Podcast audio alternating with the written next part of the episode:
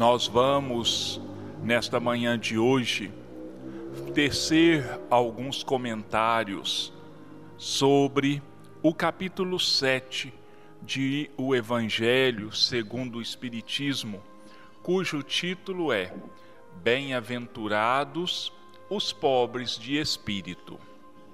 O que se deve entender por pobres de espírito? Bem-aventurados os pobres de espírito, porque deles é o reino dos céus. Mateus, capítulo 5, versículo 3. A incredulidade se diverte com esta máxima: Bem-aventurados os pobres de espírito, como com muitas outras que não compreende. Por pobres de espírito, entretanto, Jesus não entende os tolos, mas os humildes, e diz que o reino dos céus é destes, e não dos orgulhosos. Os homens cultos e inteligentes, segundo o mundo, fazem geralmente tão elevada opinião de si mesmos e de sua própria superioridade que consideram as coisas divinas como indignas de sua atenção. Preocupados somente com eles mesmos, não podem elevar o pensamento a Deus. Essa tendência a se acreditarem superiores a tudo leva-os muito frequentemente a negar o que o que sendo-lhes superior pudesse rebaixá-los e a negar até mesmo a divindade. E se concordam em admiti-la, contestam-lhe um dos seus mais belos atributos, a ação providencial sobre as coisas deste mundo, convencidos de que são suficientes para bem governá-lo. Tomando sua inteligência como medida da inteligência universal e julgando-se aptos a tudo compreender, não podem admitir como possível aquilo que não compreendem. Quando se pronunciam sobre alguma coisa, seu julgamento é para eles inapelável. Se não admitem o mundo invisível e um poder extra-humano, não é porque isso esteja fora do seu alcance, mas porque o seu orgulho se revolta à ideia de alguma coisa a que não possam sobrepor-se e que os faria descer do seu pedestal. Eis porque só tem sorrisos de desdém por tudo o que não seja do mundo visível e tangível. Atribuem-se demasiada inteligência e muito conhecimento para acreditarem em coisas que, segundo pensam, são boas para os simples, considerando como pobres de espírito os que as levam a sério.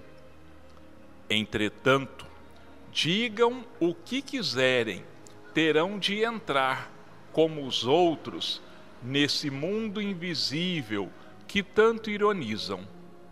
Então, seus olhos se abrirão e reconhecerão o erro. Mas Deus, que é justo, não pode receber da mesma maneira aquele que desconheceu o seu poder e aquele que humildemente se submeteu às suas leis, nem aquinhoá-los por igual.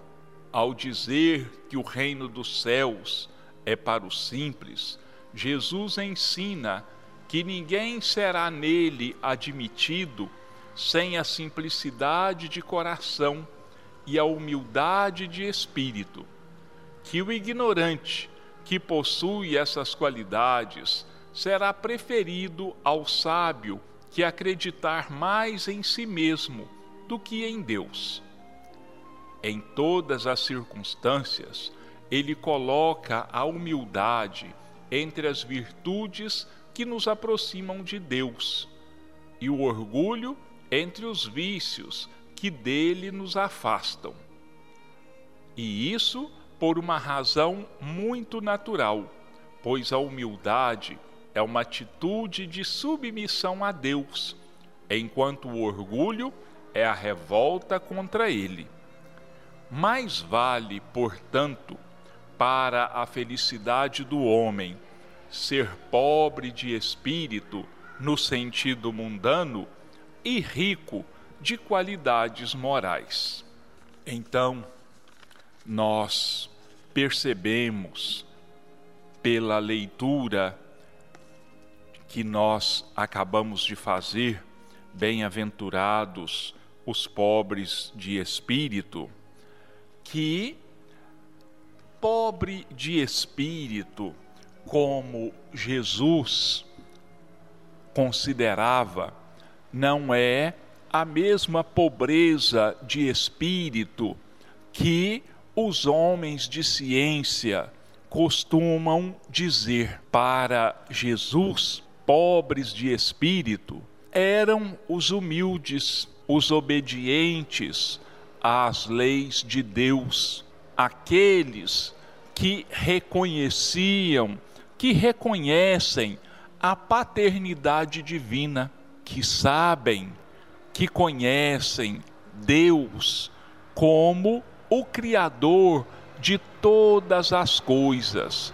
Isso é o que Jesus entendia por pobres de espírito.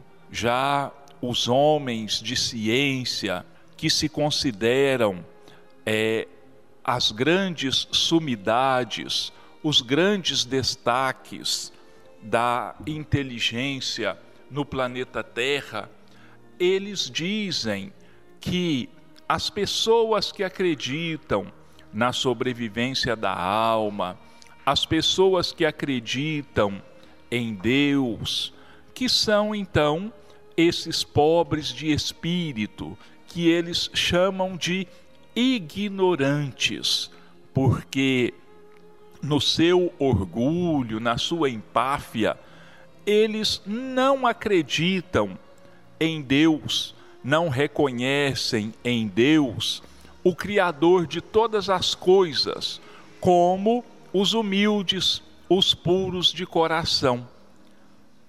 E para Deus e para o mundo espiritual, mais vale o pobre de espírito, o humilde, aquele que tem o coração puro, aquele que se submete às leis divinas, e que passa toda a sua vida auxiliando ao próximo, ajudando, repartindo da sua indigência, não é?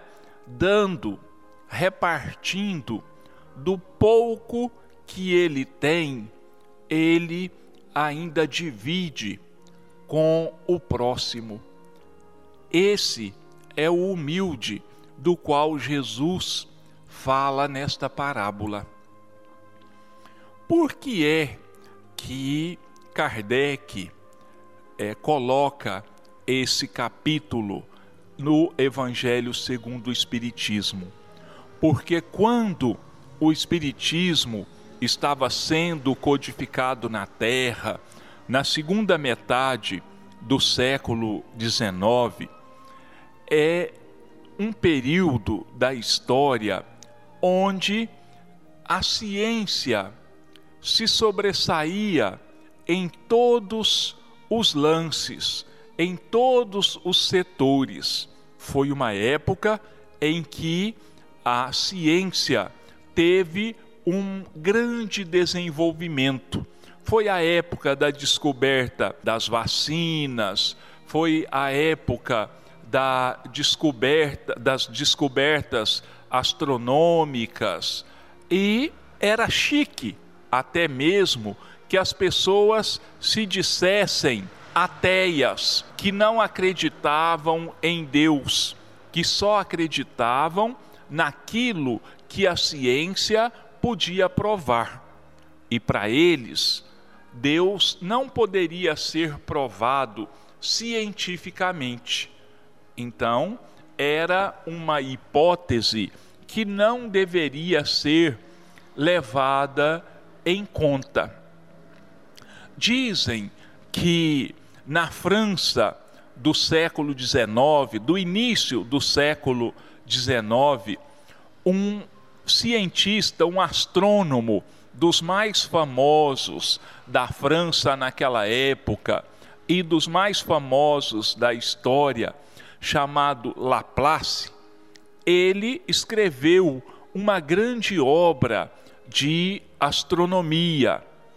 E essa obra, ela foi lida pelo imperador Napoleão I.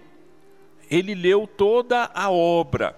E quando se encontrou com o autor, com o Marquês de Laplace, ele questionou o autor da obra. Ele disse: Mas você escreveu essa obra imensa e em nenhum momento você se referiu a Deus.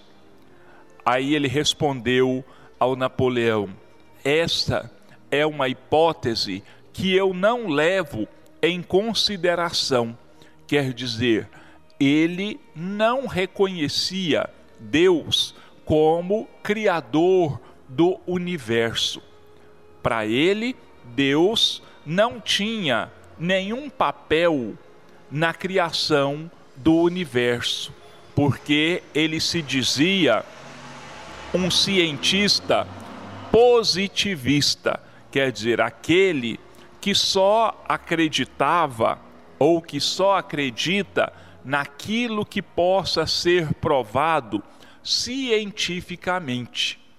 E os humildes são aqueles, como eu já disse, submissos a Deus, submisso, submissos aos mandamentos divinos.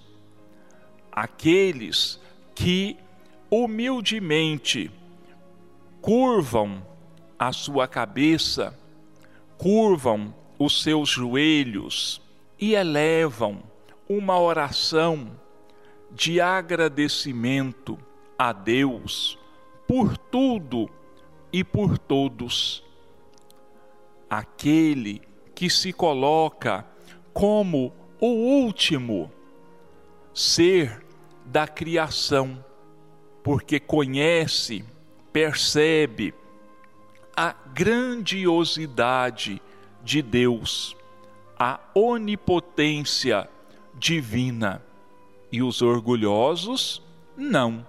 Os orgulhosos acham que a palavra deles, as descobertas da ciência, são tudo aquilo que deve ser levado em conta no estudo das coisas do universo.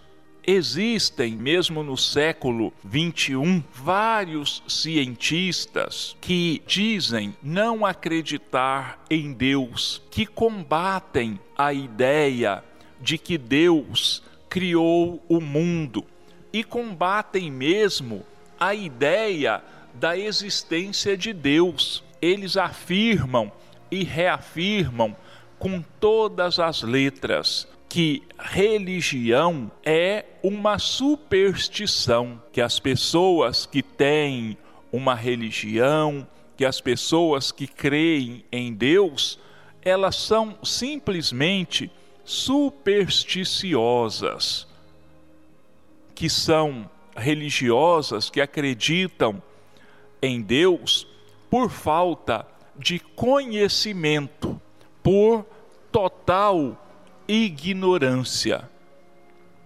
Mal sabem eles que quando desencarnarem, como todos nós vamos desencarnar um dia, que eles vão se ver frente a frente com esse mundo espiritual que eles negam, para o qual eles fecham os olhos e as próprias mentes, porque dizem que a crença em Deus, que ter uma religião é pura perda de tempo. Eles ainda vão ter que sofrer bastante para se curvarem à vontade de Deus, para reconhecerem a bondade, o poder de Deus. Só Deus sabe o que está reservado para eles no futuro, que tipo de angústia, que tipo de dores eles vão ter até que abram os olhos à luz, até que reconheçam em Deus o Supremo Criador e mantenedor de todas as coisas.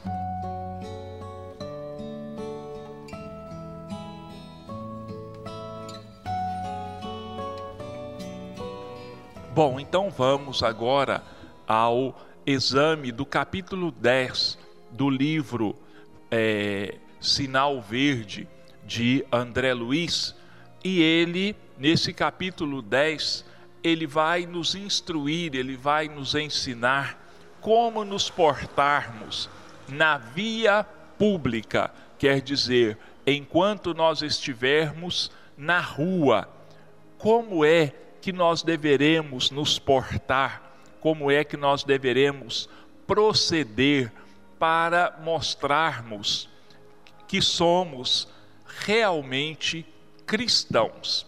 Então vamos lá. Na via pública, a rua é um departamento importante da escola do mundo, onde cada criatura pode ensinar e aprender. Encontrando amigos ou simples conhecidos, tome a iniciativa da saudação, usando cordialidade e carinho, sem excesso. Caminhe em seu passo natural, dentro da movimentação que se faça precisa, como se deve igualmente viver sem atropelar os outros. Se você está num coletivo, acomode-se de maneira a não incomodar os vizinhos. Se você está de carro, por mais inquietação ou mais pressa, atenda às leis do trânsito e aos princípios do respeito ao próximo, imunizando-se contra males suscetíveis de lhe amargurarem por longo tempo. Recebendo as saudações de alguém, responda com espontaneidade e cortesia. Não detenha companheiros na via pública, absorvendo-lhes tempo e atenção com assuntos adiáveis para momento oportuno. Ante a abordagem dessa ou daquela pessoa, pratique a bondade e a gentileza, conquanto a pressa frequentemente esteja em suas cogitações. Em meio às maiores exigências de serviço, é preciso falar com serenidade e compreensão, ainda mesmo por um simples minuto. Rogando um favor, Faça isso de modo digno, evitando assovios, brincadeiras de mau gosto ou frases desrespeitosas, na certeza de que os outros estimam ser tratados com o acatamento que reclamamos para nós. Você não precisa dedicar-se à conversação inconveniente, mas se alguém desenvolve assunto indesejável, é possível escutar com tolerância e bondade, sem ferir o interlocutor. Pessoa alguma, em sã consciência, tem a obrigação de compartilhar perturbações e conflitos de rua. Perante alguém que surja enfermo ou acidentado, coloquemo-nos em pensamento no lugar difícil desse alguém e providenciemos o socorro possível. Então, olha como é importante nós sabermos nos portar condignamente, até mesmo na via pública, até mesmo na rua. Nós temos regras a observar, nós temos regras que nós deveremos respeitar e deveremos, em todas as situações, respeitarmos a todos aqueles com os quais nós tenhamos uma ligeira convivência quando estamos na via pública. O respeito, nós sabemos disso, todos sabem, cabe em todos os lugares. E nós sabemos, as leis de trânsito, as regras de trânsito, elas existem porque são necessárias e devem, precisam ser obedecidas em todos os seus aspectos. Porque as regras, as leis existem para coordenar a nossa vivência, a nossa é, convivência com os outros, uns com os outros. Então, leis, elas não existem para serem violadas. Existem pessoas que dizem assim: as leis existem para serem desobedecidas. Muito pelo contrário, quando se desobedece, quando se viola uma lei, por mais simples que ela seja, nós vamos sofrer as consequências. E queira Deus que essas consequências não sejam dolorosas para nós. Então fica aqui aos nossos irmãos e a todos nós as orientações do Evangelho e as orientações de André Luiz, nesta manhã de hoje, nos ensinando a vivência na via pública.